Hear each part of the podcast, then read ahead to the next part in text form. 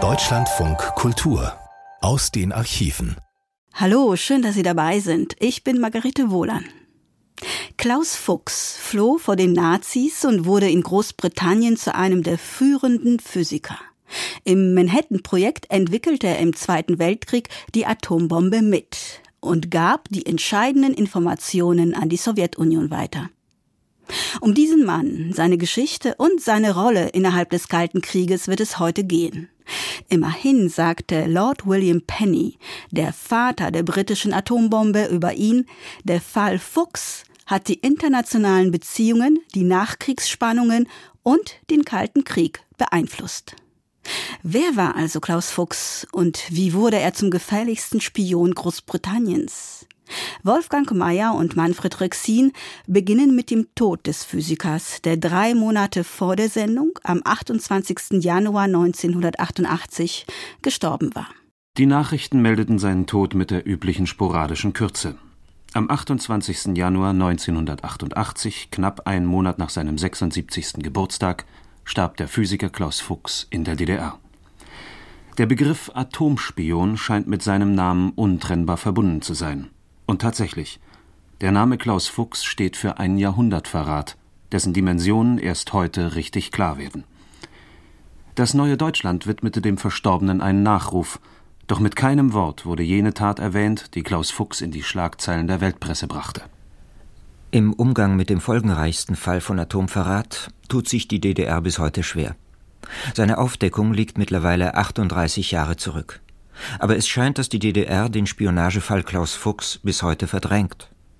Zumindest bekennt sich der andere deutsche Staat nicht offen zum Verrat des deutschen Physikers, obwohl Parteipropagandisten ihn als Tat für die Sowjetunion, für den Weltkommunismus, ja für den Weltfrieden etikettieren könnten. Karl-Marx-Orden, hervorragender Wissenschaftler des Volkes, Nationalpreisträger, Vaterländischer Verdienstorden.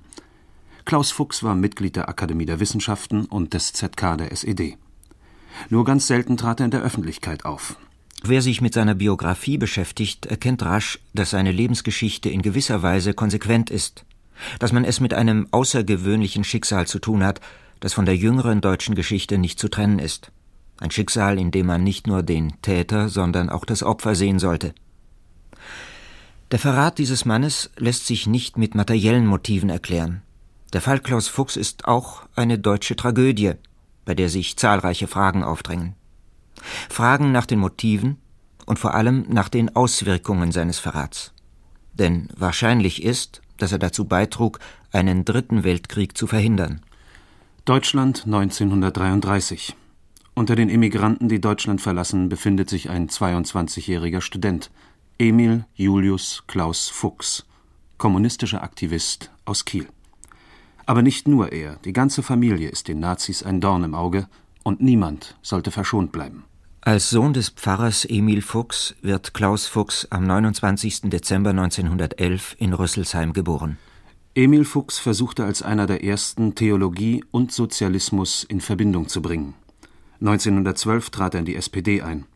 Soziale Verpflichtung, Gewissensethos und Eigenverantwortlichkeit bildeten die Grundlage seiner theologisch-politischen Weltanschauung – die auch auf seine Kinder abfärbte. Klaus Fuchs studiert in Leipzig Physik und Mathematik. 1930 erhält sein Vater eine Professur für Theologie in Kiel. Klaus folgt seiner Familie in den Norden. 1932 tritt er der KPD bei. Auch sein Bruder und seine beiden Schwestern übertreffen den Vater an Radikalität und werden Kommunisten.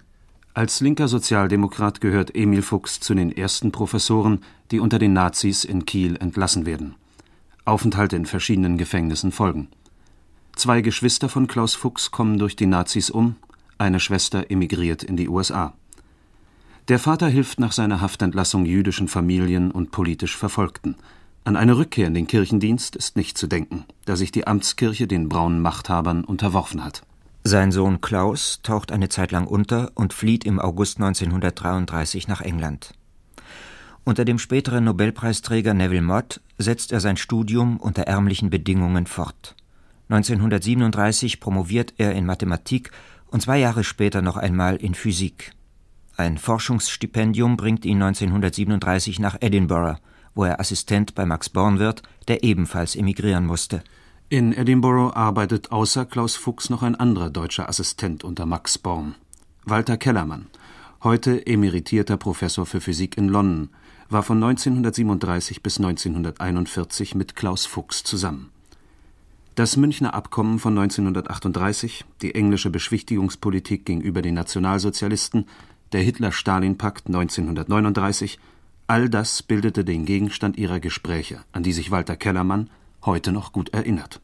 Ja, wir haben uns oft am Abend getroffen und wir haben die Politik, nicht Parteipolitik so viel wie die Generalpolitik, hauptsächlich zwischen Deutschland, Britain und Frankreich und die ganze Lage vor dem Krieg diskutiert. Ich glaube, es war bekannt, er hatte eine kommunistische Einstellung. Das war, darüber haben wir nie diskutiert. Wir haben uns darüber nicht geeinigt, aber wir haben das nie diskutiert. Aber man hätte doch darüber sprechen können, über die allgemeine Lage. Und äh, ich habe ihn gefragt, was seine Ansichten wären und ich habe ihm gesagt, was ich glaubte. Wenn es zu dem russisch, russischen-deutschen Vertrag kam, hatte er die Ansicht, dass die Russen nichts anderes machen könnten, als sich äh, Zeit zu gewinnen und ein, zu einem Vertrag kommen würden. Ich war persönlich empört, empört über diese Einstellung, aber er war, er hat das verteidigt und sagte, dass die Russen nichts anderes machen könnten. Nach Ausbruch des Krieges setzt Fuchs sein Studium bei Max Born fort. Doch im Mai 1940 wird er mit Walter Kellermann interniert. Wir sind erst interniert worden in diesem in, in Great Britain, in Großbritannien, und nachher wurden wir nach Kanada geschickt als Mitglieder eines Transportes für jüngere Leute zwischen 20 und 30 Jahren. Und äh, die Kanadier hatten keine Information, wer wir, dass wir Refugees waren, dass wir Immigranten waren, dass wir teils jüdisch, teils politische Immigranten waren. Ihnen sagte man, dass wir feindliche Internierte wären und äh, die Kanadier zuerst behandelte uns als solche. Später dann konnten wir den Kanadiern klar machen, dass wir nicht Feinde wären, aber das kam erst viel später. Und äh, mit der Ausnahme von eines Lagers war die Behandlung ganz gut.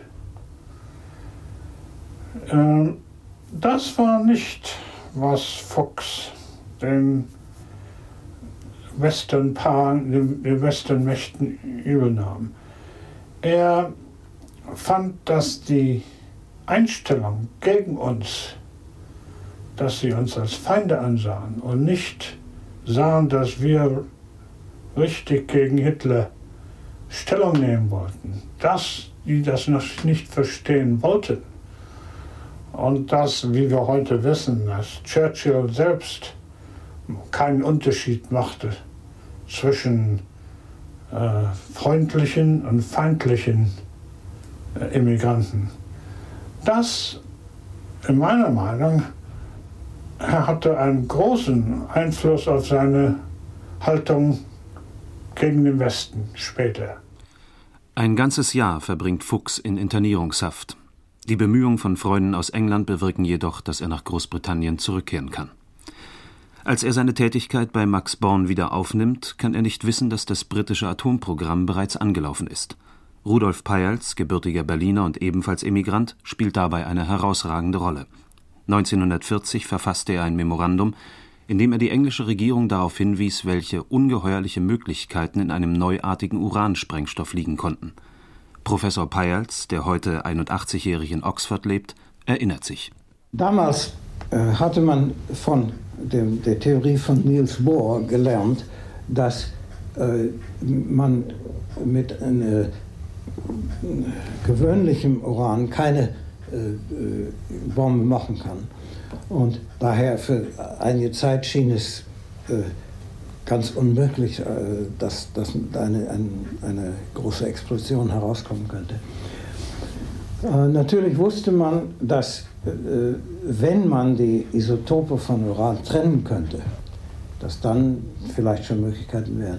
Aber man stellte sich die erforderliche Menge von dem leichten Uran als sehr groß vor. Und nur wenn äh, Frisch einmal äh, zu mir kam und sagte, ja jetzt, wenn man dir eine äh, große Menge von dem leichten Uran gebe, geben könnte, was, was würde dann rauskommen? Und dann haben wir das untersucht und es stellt sich heraus, dass die äh, kritische Menge, die dafür notwendig, für eine Explosion notwendig war, sehr viel kleiner war, als man sich vorgestellt hatte. Nur ein paar Kilogramm. Und dann haben wir uns auch überlegt, dass wenn man eine solche äh, Explosion hatte, sehr äh, erheblicher Bruchteil der äh, Energie, äh, die in dem Uran steckt, schon herauskommen würde. Und dann haben wir uns gesagt, das ist so wichtig, dass man das der englischen Regierung schon mitteilen muss. Dann haben wir dieses Memorandum geschrieben. Ich brauchte einen Assistenten, äh, denn da war zu viel zu tun, um, um das alles selbst zu machen. Und die meisten begabten Leute waren schon äh, mit anderen Sachen beschäftigt, mit anderen wissenschaftlichen Untersuchungen für den, für den Krieg. Und äh, daher waren im Allgemeinen nur die Ausländer äh, noch zu haben. Es war meine Idee, dass, dass er wahrscheinlich sehr nützlich sein würde. Und ich habe an ihn geschrieben und das, ja, war, in, war interessiert. Ich konnte ihm nicht sagen, natürlich, worüber wir arbeiten. Und äh, dann habe ich um Erlaubnis gebeten, ihn anzustellen. Und da war erst eine Schwierigkeit, dass sie sagten, ja, ich darf ihm nur sagen, was, was für seine Arbeit unmittelbar notwendig ist und nicht, nicht die ganze Geschichte. Und dann habe ich gesagt, in dieser Weise würde, würde mich nichts, nichts nützen. Ich muss mit ihm über alles sprechen oder dann nehme ich ihn nicht an. Und dann haben sie gesagt, äh, gut, dann ist schon in Ordnung, mit ihm über alles zu sprechen. Ich hatte ihn, ja, ich äh, hatte ihn schon kennengelernt äh, durch seine wissenschaftlichen Arbeiten. Und äh, war offenbar ein guter Physiker. Im Juni 1941 überschreiten deutsche Truppen die russische Grenze. Hitlers Feldzug gegen die Sowjetunion mobilisierte die kommunistischen Emigranten in aller Welt. Einer ihrer führenden Köpfe in England hieß Jürgen Kuschinski. Dort gehörte er zum Führungsstab der Exil-KP.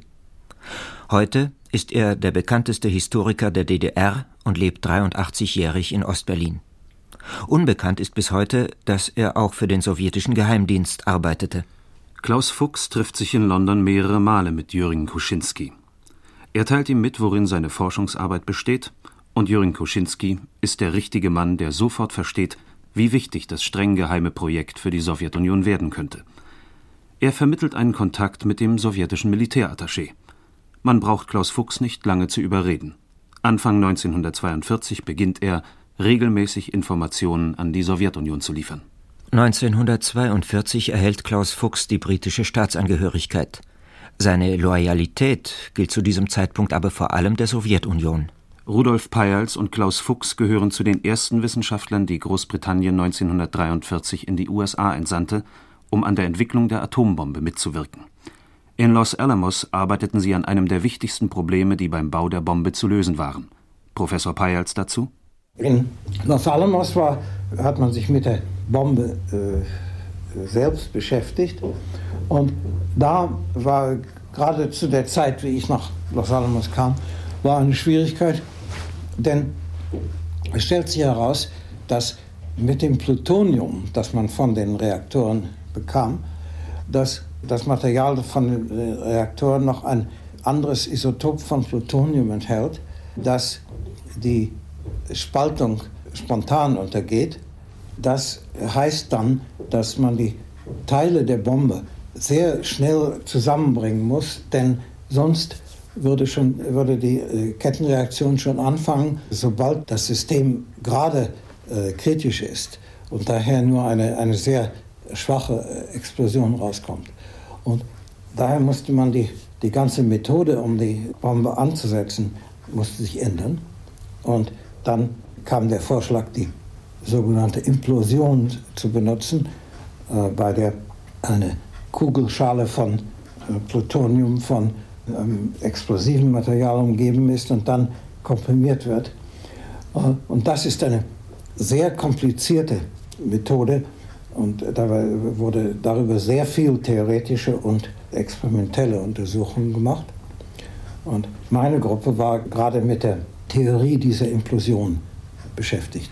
Und Fuchs hat auch daran gearbeitet.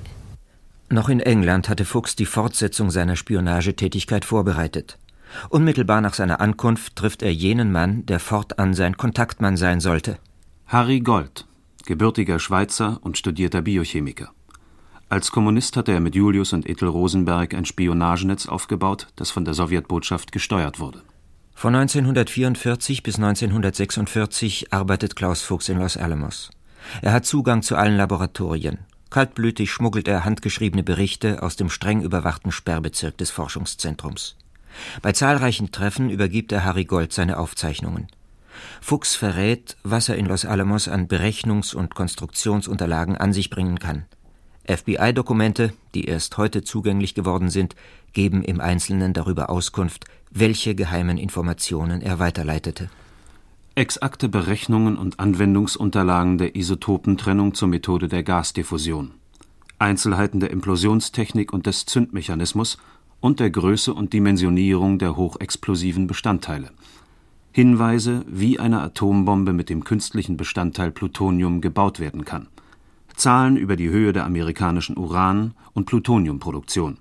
Zeitpläne für den ersten Bombentest und den geplanten Einsatz in Japan – Berechnungen über den Unterschied zwischen der theoretisch erwarteten und der tatsächlichen Explosionswirkung, Angaben über die Anzahl der amerikanischen Atombomben und über zukünftige Produktionskapazitäten. Der Wert dieser Informationen lässt sich so zusammenfassen. Erstens, die Sowjetunion erhielt frühzeitig zuverlässige Hinweise, dass der Bau einer Atombombe überhaupt möglich sei, was sogar in den USA von den meisten Wissenschaftlern bezweifelt wurde. Zweitens, die Sowjetunion bekam einen beträchtlichen Teil des theoretischen und technischen Wissens vermittelt, das sie in die Lage versetzte, Forschungen und industrielle Verfahren zu kopieren. Experimente, die sich in den USA als erfolglos oder unökonomisch erwiesen hatten, konnten von vornherein ausgeschlossen werden. Die Frage, wie sehr die Spionagetätigkeit von Klaus Fuchs den Bau der russischen Bombe beschleunigt hat, lässt sich heute einigermaßen zuverlässig beantworten. Der verstorbene Physiker Heinz Barwig, der 1945 wie Gustav Hertz und Manfred von Ardenne nach Russland ging und dort beim Bau der Atombombe mitwirkte, veranschlagte diesen Zeitraum vor amerikanischen Regierungsstellen auf zwei Jahre. Sogar sowjetische Experten halten diesen Zeitraum für realistisch. Lord William Penny, in den 50er Jahren Leiter der gesamten militärisch-nuklearen Forschung in Großbritannien, beurteilt die Auswirkungen des Atomverrats von Klaus Fuchs heute so here you have to think about two aspects. The hier muss man über zwei Aspekte nachdenken. Der erste ist, dass man keine Bombe herstellen kann, ohne die Materialien zu besitzen. Und die Herstellung des Materials dauert länger, als die Bombe herzustellen. Ich denke, die Russen müssen mindestens 1943 damit angefangen haben. Und das war bevor Fuchs irgendetwas über das Manhattan-Projekt wusste. Und deshalb denke ich, dass er sie warnte, dass diese Bombe gebaut werden konnte. Mit anderen Informationen führte diese Warnung dazu, dass die Russen ihr eigenes Programm begannen. Und dann lieferte er ihnen aus Los Alamos die Konstruktionsmerkmale der Bombe. Eine Menge Einzelheiten, eine Menge von Computerkalkulationen, die von Bedeutung waren. Und das muss ihnen ein oder zwei Jahre Entwicklungszeit gespart haben. Insgesamt half er ihnen, die Produktion des Materials in Angriff zu nehmen. Und bei der Konstruktion. Er gab ihnen sogar die neuesten Informationen darüber, dass eine Wasserstoffbombe hergestellt werden konnte. So that in total, he, he helped get them started on production of materials and then in designs. He even gave them the latest information at Los Alamos as he left on whether a, a hydrogen bomb could be made. Nikolaus Riel kann sich aus eigener Erfahrung ein Bild machen. Auch er war einer jener Wissenschaftler, die nach 1945 beim Bau der russischen Bombe mitwirkten.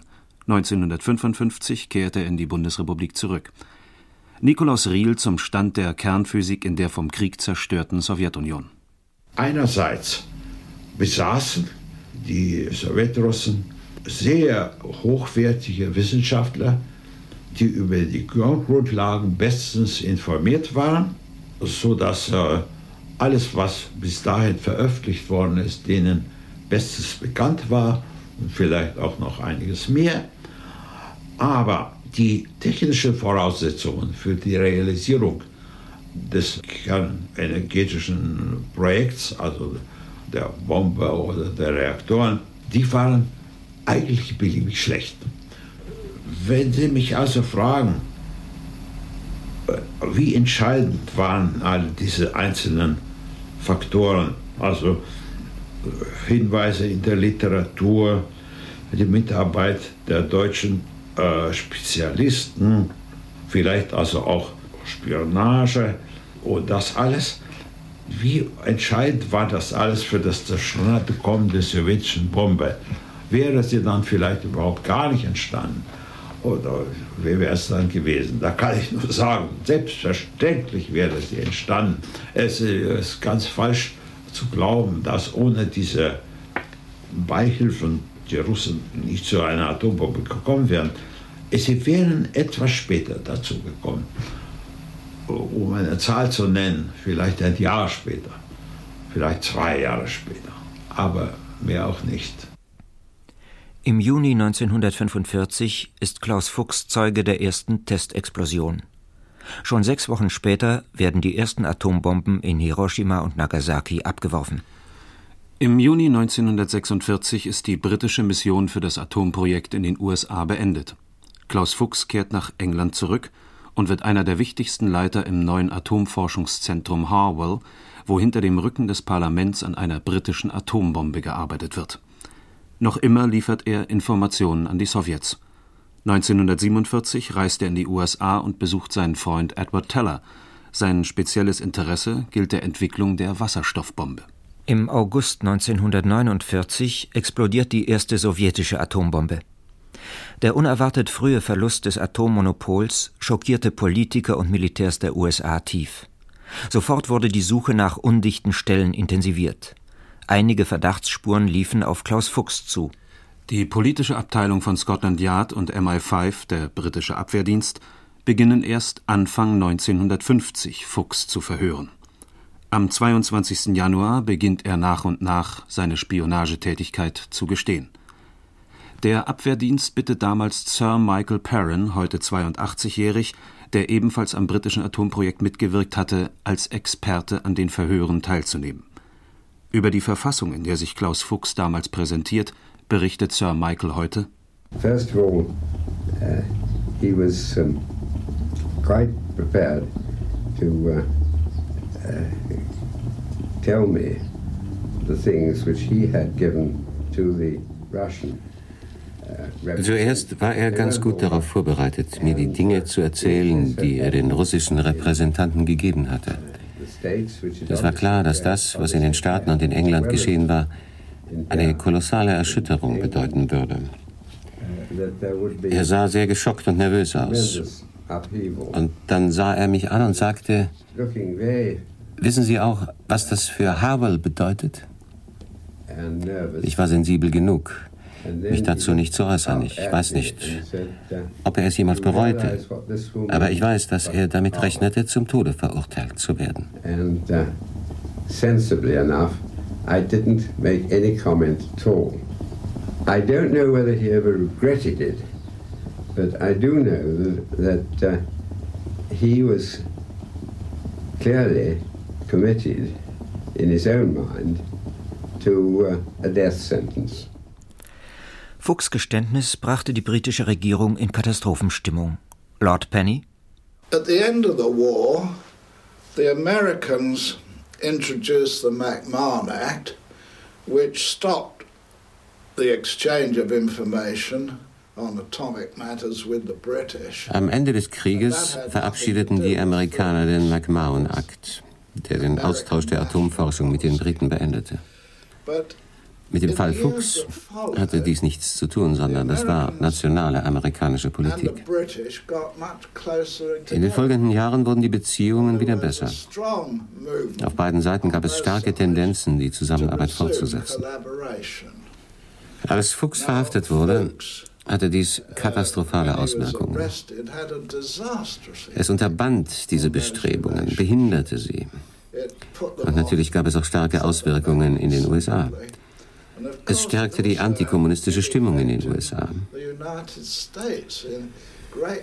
Der Fall Fuchs hatte in den USA auch Auswirkungen auf das Denken über Russland. Seine Einschätzung. Wenn die Historiker jemals Zeit haben, all diese Probleme zu klären, und ich schließe die russischen Historiker hierbei nicht aus, wird dieser Fall als ein sehr schwerwiegendes Ereignis gesehen werden, das die internationalen Beziehungen, die Nachkriegsspannungen und den Kalten Krieg beeinflusste. Er war nicht der einzige, aber der größte. That it will be seen as a very significant event in the international relations, the power struggle, the Cold War, even. All of these matters were influenced by the Fuchs case. He wasn't the only one, but he was the biggest. Tatsächlich bildete der Fall Klaus Fuchs den Anfang einer Kette von Spionagefällen, wie sie das britische Königreich noch nicht erlebt hatte. Mit Kim Philby, Donald MacLean, Guy Burgess und Anthony Blunt waren vier Top-Agenten in die Spitzen von Abwehr und Diplomatie aufgestiegen. Sensationelle Enthüllungen jüngsten Datums lassen keinen anderen Schluss zu, sogar der britische Abwehrchef Roger Hollis soll für die Sowjets gearbeitet haben. Und siehe da, es gibt eine Verbindung zwischen Roger Hollis und dem Fall Klaus Fuchs. Roger Hollis stand in den 30er Jahren in Beziehung zu Ruth Kuschinski, zur Schwester von Jürgen Kuschinski, der Klaus Fuchs mit den Sowjets in Verbindung brachte. Am 2. März 1950 wird Klaus Fuchs im Schwurgerichtssaal von Old Bailey zur Höchststrafe von 14 Jahren verurteilt. Die Todesstrafe kam nicht in Betracht, weil Fuchs für eine damals verbündete Macht spioniert hatte. In den USA sorgte dieser Verratsfall für innen- und außenpolitischen Sprengstoff. Die Politik des Rollback, der Zurückdrängung des Kommunismus im Inneren und Äußeren, erreichte zu dieser Zeit ihren Höhepunkt. Ende 1950, nach dem Eingreifen der Volksrepublik China in den Koreakrieg, verlangten einflussreiche Politiker und Militärs den Einsatz von Atombomben auf dem asiatischen Kriegsschauplatz. Der Oberbefehlshaber MacArthur forderte ultimativ den Einsatz von Kernwaffen. Der geplante Atomschlag gegen die Volksrepublik China hätte die Sowjetunion unweigerlich in den Krieg verwickelt. Manches spricht heute dafür, dass der amerikanische Präsident Truman MacArthurs Forderung zugestimmt hätte wenn die USA noch im Besitz des Atommonopols gewesen wären. Falls es also stimmt, dass Klaus Fuchs den Bau der sowjetischen Bombe auch nur um ein Jahr beschleunigte, kann man mit einiger Sicherheit folgern, dass sein Verrat einen nuklearen Krieg verhinderte. So gesehen hat die Welt heute aus der historischen Perspektive vielleicht Anlass, ausgerechnet einem Verräter, einem Spion, dankbar zu sein. Neun Jahre sitzt Klaus Fuchs in britischen Gefängnissen ab ein Mustergefangener, der wegen guter Führung vorzeitig entlassen wird. Schon im Gefängnis bereitet er seine Übersiedlung in die DDR vor. Sein Vater hat sich schon 1949 entschlossen, in der DDR zu leben, um am Aufbau des neuen Staates mitzuwirken. Beide bleiben ihrer Haltung treu, für die sie einen hohen Preis hatten zahlen müssen. 1959 nach seiner Ankunft in der DDR wird Klaus Fuchs zunächst Stellvertreter, dann Leiter des Kernforschungszentrums Rossendorf bei Dresden. Noch in den letzten Jahren hat er sich für den friedlichen Ausbau der Kernenergie eingesetzt. Klaus Fuchs war ein Überzeugungstäter. Er hat die Weltgeschichte mit beeinflusst und doch nichts anderes getan als das, was er für seine Pflicht hielt. Die Ursprünge, die ihn zum Verräter werden ließen, verweisen auf ein langes und tragisches Stück deutscher Geschichte. Doch nie hat er sich öffentlich zu seiner Tat geäußert. Er hat als loyaler Kommunist gehandelt und sich mit seinen anfänglichen Informationen in eine Lage begeben, die ihm kaum noch eine Rückkehr ermöglichte. Jene Vorstellung, die ihn als einen mit seinem Gewissen ringenden Einzelkämpfer erscheinen lässt, ist sicherlich Legende. Denn als er anfing, Atomgeheimnisse zu verraten, konnte er nicht voraussehen, dass er bei dem angloamerikanischen Atombombenprojekt eine wichtige Rolle spielen würde. Der Mythos des voraussehenden Gewissenstäters hat sich jedenfalls bis heute gehalten. Vielleicht hatte Klaus Fuchs selber Gefallen an dieser Legende gefunden. Soweit Wolfgang Mayer und Manfred Rexin über den Physiker und Spion Klaus Fuchs, gesendet im Rias am 2. Mai 1988. Ich habe in den Archiven des DDR-Rundfunks eine Rede gefunden, die Klaus Fuchs im Dezember 1981 hielt, und zwar auf der Berliner Begegnung zur Friedensförderung. Das war eine Veranstaltung in Ostberlin, die der Bedrohung des Friedens in Ost und West gewidmet war. Teilgenommen haben an ihr rund 100 Vertreter und Vertreterinnen aus Kunst, Kultur und Wissenschaft. Klaus Fuchs sprach dort als Mitglied der Akademie der Wissenschaften der DDR über Krieg, Frieden, Rüstung und Abschreckung. Gesendet wurde die Rede in Radio DDR 2 am 14. Dezember 1981, einen Tag nachdem in Polen das Kriegsrecht verhängt worden war. Natürlich hat Klaus Fuchs das bei seiner Rede nicht erwähnt. Meine Damen und Herren, ich denke, wir sind uns einig, ich hoffe, in zwei Fragen. Die eine, dass es die dringendste Aufgabe unserer Zeit ist, den Frieden zu sichern und ein nukleares Inferno zu verhindern, welches für die menschliche Zivilisation das Ende bedeuten würde. Und der zweite Punkt, ist meiner ist der, dass es nicht möglich ist, dieses Ziel zu erreichen, wenn eine Seite versucht, die andere mit militärischer Gewalt zu zwingen. Gewalt ruft als Gegenreaktion Gewalt hervor oder, wenn eine Seite gewinnt, die Friedhofsruhe.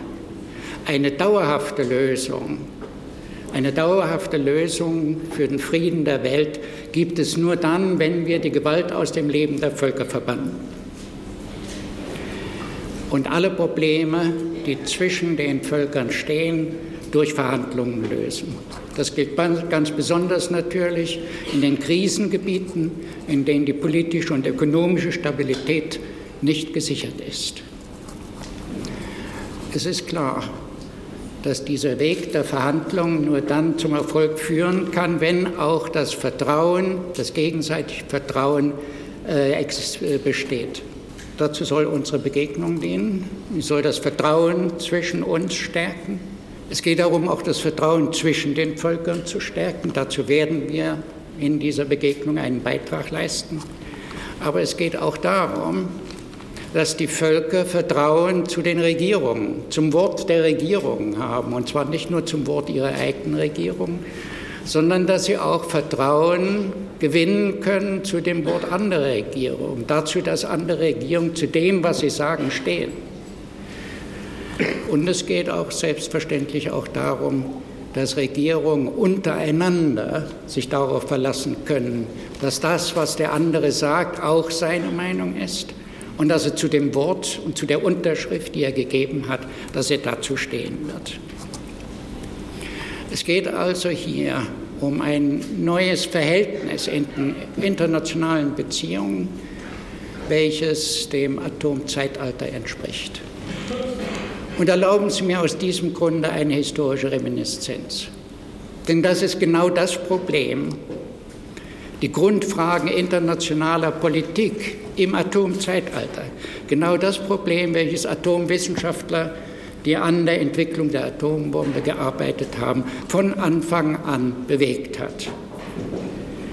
Es bewegte auch die Trauerversammlung in Los Alamos im April 1945 zum Tode von Roosevelt.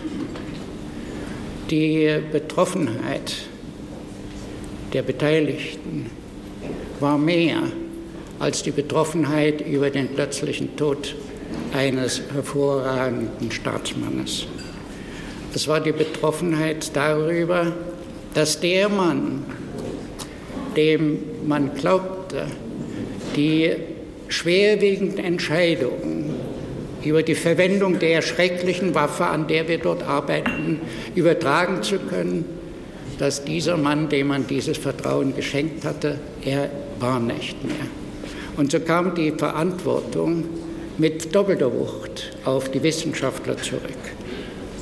Es ist eine Verantwortung, ein Problem, mit dem sich viele Wissenschaftler in dieser Zeit, die am gemeinsamen angloamerikanischen Atombombenprojekt arbeiteten, schon beschäftigt hatten. Zwei Fragen standen besonders im Vordergrund. Die eine Frage, ist es moralisch gerechtfertigt, eine Atombombe ohne Warnung auf eine ahnungslose Bevölkerung einer japanischen Stadt abzuwerfen?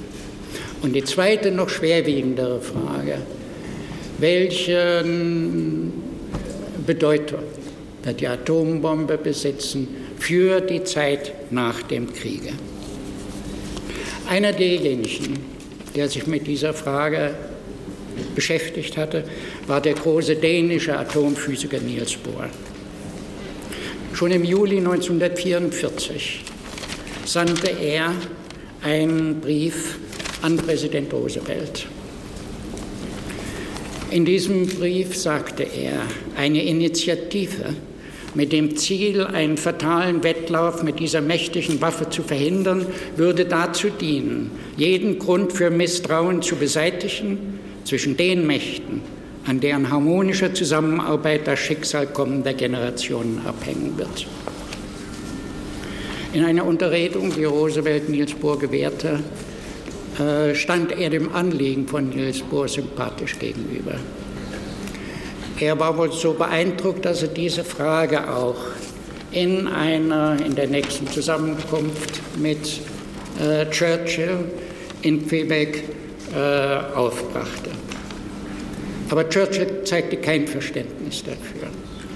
Und so kam es dazu, dass in dem, diesem Treffen eine andere Entscheidung getroffen wurde. Und in einem Aide-Memoir zur Atombombe, welches Bestandteil der Dokumente dieser Konferenz war, wurde festgelegt, es soll keine Initiative ergriffen werden mit dem Ziel, eine Vereinbarung über die internationale Kontrolle und die Nutzung der Atomenergie zu erreichen. Es soll absolute Geheimhaltung gehalten werden und es muss gesichert werden, dass Professor Bohr keine Informationen an die Russen gibt. Warum Roosevelt nachgegeben hat, werden wir wahrscheinlich nie wissen. Was Churchill bewegte, hat Churchill äh, nach dem, kurz nach dem Kriege in einer Rede in Fulton dargelegt. Es war am 5. März 1946. Dort stellte er fest, nach Gottes Willen wurde das Atombombenmonopol den USA gegeben. Und er fragte, was wird sein, wenn auch eine kommunistische Atombombe entwickelt werden sollte. Und seine Antwort war, wenn wir keine Anstrengungen scheuen, so dürften wir selbst in diesem Fall noch eine so überwältigende Überlegenheit besitzen, dass wir eine wirksame Abschreckung gegen die Verwendung oder die Androhung der Verwendung durch andere ausüben können. Das war die klare Definition des Prinzips, des Prinzips durch militärische Überlegenheit andere zum Wohlverhalten zu zwingen. Und es ist erschreckend, dass Churchill dieses Prinzip sogar in die weitere Zukunft hinein projektiert hatte, indem er meinte, dass eine künftige Weltorganisation, die die wahre Verkörperung der wirklichen Gemeinschaft der Menschen sein wird, dass dieser dann von Amerika die Atombombe übereignet werden könnte. Die Politik, die Churchill hier vorschlug, ist die Politik, die anschließend auch von den Vereinigten Staaten durchgeführt wurde. Churchill fand in Truman einen Präsidenten, der mehr auf seine Wellenlänge eingestimmt war, als das mit Roosevelt der Fall war. Und so wurden der Vorschlag der Sowjetunion, die Atombombe zu ächten, in der UNO abgelehnt. im Juli 1946, also nicht einmal ein Jahr nachdem die ersten Atombomben über japanische Städte abgeworfen wurden, im Juli 1946 äh, wurden die ersten beiden Atombombentests über den Bikini-Atoll gezündet und zur gleichen Zeit, im gleichen Monat, unterbreitete die USA den Baruch-Plan. Nach diesem Plan, der genau der Anregung von Churchill folgte, nach diesem Plan sollten die USA das alleinige Recht, natürlich in Treuhand der UNO, für die Produktion von Kernwaffenmaterial und von Kernwaffen besetzen. Dieser Vorschlag wurde von der Sowjetunion abgelehnt und so wurde der Rüstungswettlauf unausweichlich. Kurze Zeit danach, im März 1947, verkündete Truman seine berühmte Doktrin, auf die heute wieder von Seiten der Reagan-Administration zurückgegriffen wird. Die Freiheit ist bedroht, der Präsident der USA muss das Recht erhalten, überall einzugreifen, auch mit militärischen Mitteln, wo freiheitliche Regierungen bedroht sind. Zwei Zitate. Der Außenminister Haig vor dem Senatsausschuss erklärt, dass wir gemeinsam mit unseren Verbündeten bei den strategischen, operativen und taktischen Kernwaffen im weitesten Sinne dieses Begriffes überlegen sein müssen. Und der Verteidigungsminister Weinberger es ist die Aufgabe der bewaffneten Kräfte, die Lösung von Streitfragen durch die Stärke der Streitkräfte der USA zu sichern. Daher folgert er, wir werden alles tun, was notwendig ist, das militärische Potenzial von Amerika zu erhöhen und Überlegenheit über die Sowjetunion zu gewinnen. Das sind die Aussagen aus diesem Jahr von den verantwortlichen Ministern der Reagan-Administration. Sie zeigen, dass diese Doktrin der Überlegenheit auch heute noch eine drohende Gefahr darstellt. Wir können die Frage stellen, was bedeutet eigentlich Überlegenheit in einer Welt, in der die Kapazität für den vielfachen Overkill vorhanden ist. Nun, es geht nicht nur um die Quantitäten, obwohl die Quantitäten erschreckend genug sind. Es geht auch um die Qualität. Ich möchte das illustrieren an dem Problem der sogenannten eurostrategischen Waffen. 168 Pershing II sollen in Westeuropa disloziert werden mit einer Reichweite von 2500 Kilometer, die strategische Ziele im gesamten europäischen Teil der Sowjetunion in vier bis fünf Minuten erreichen können. Raketen, die über den Ozean fliegen, benötigen 20 bis 30 Minuten.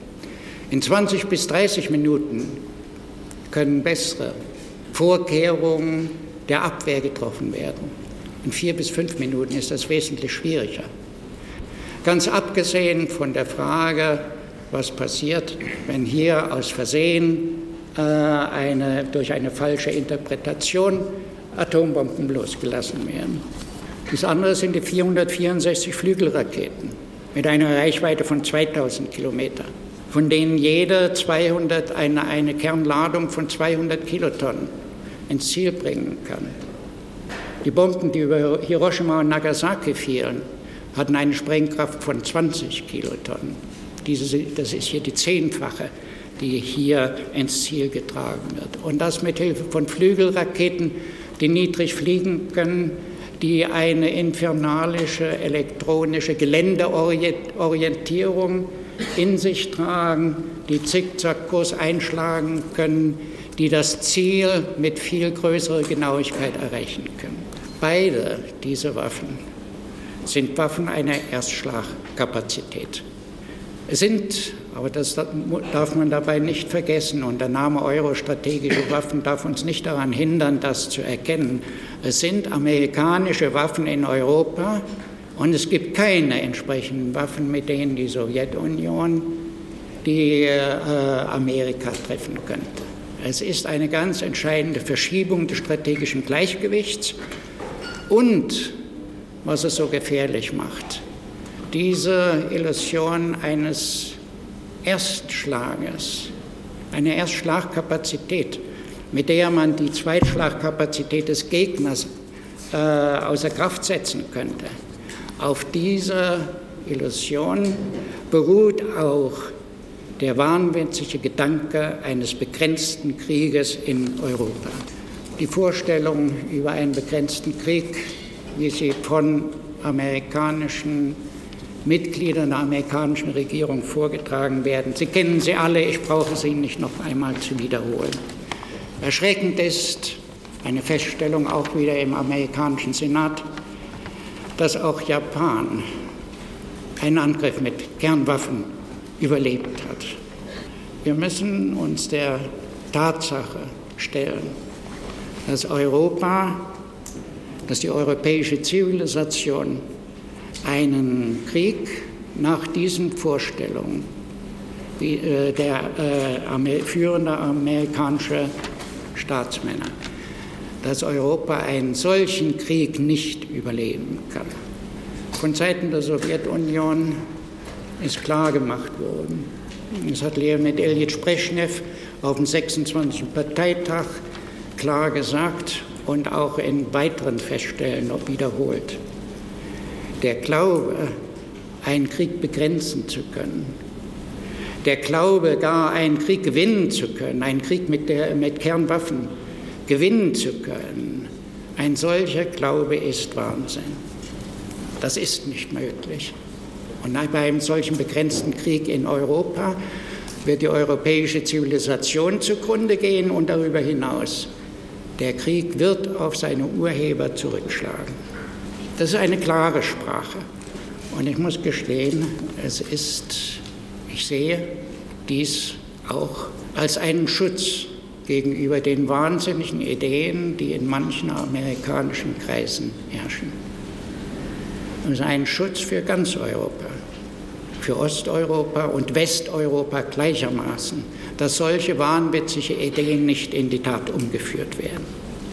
Aber wir wissen auch, dass ein Friede, der auf Angst gebaut ist, auf die Angst der Abschreckung, dass ein solcher Friede keine dauerhafte Lösung sein wird.